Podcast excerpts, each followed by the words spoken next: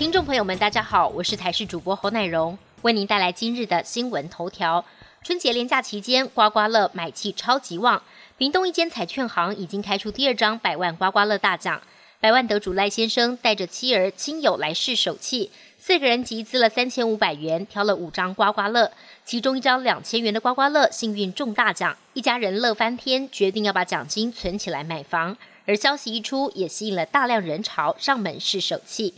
大年初一，不少亲子党选择到台北市立动物园走春，其中大猫熊馆更是人气王。元宝跟妈妈躺在一起，懒洋洋的模样，萌翻不少参观民众，连小朋友都忍不住惊呼：“真的好可爱！”抢着要跟大猫熊拍照。不过，受到疫情的影响，动物园特别针对热门场馆进行人流管制，并且增加户外活动，让大家能安心走春。往年各地庙宇在农历春节期间都会举办贺岁活动，但今年受到疫情影响，都纷纷取消。但在云林县四湖乡的参天宫，在坚持防疫的情况下，照常发放新春福袋。除此之外，庙方还特别用主祀关圣帝君的故事设计了新春活动，其中寡不为牵赤兔马，有机会可以把电动机车带回家。另外，参赛者骑上电动摇摇马，只要射中红心铜锣，就可以获得红包八千八百元，吸引不少人前来挑战，感受热闹的新春喜气。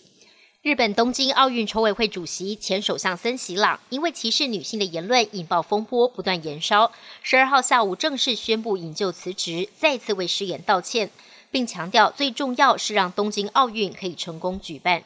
森喜朗表示，日本政府将会努力重建信任，并在国内外宣扬多元及和谐的信念。他承认之前的言论不恰当，引发混乱，为此道歉，但辩称无意贬损女性，并指他如今辞职将可让东京奥运的准备工作更加顺利。对于继任人选，森喜朗曾经点名支持奥运选手村的村长日本足协前主席川渊三郎接任，但八十四岁的川渊三郎拒绝接任，日本奥运大臣桥本圣子就成为可能的继任人选。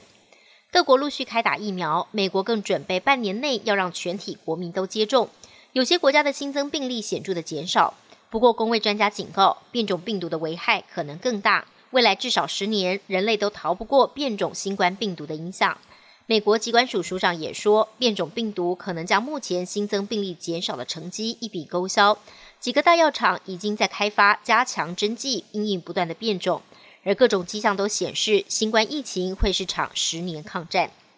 英国哈利王子的夫人梅根，二零一九年控告英国《星期日邮报》，指出对方公开他写给父亲汤马士·马可的私人信件。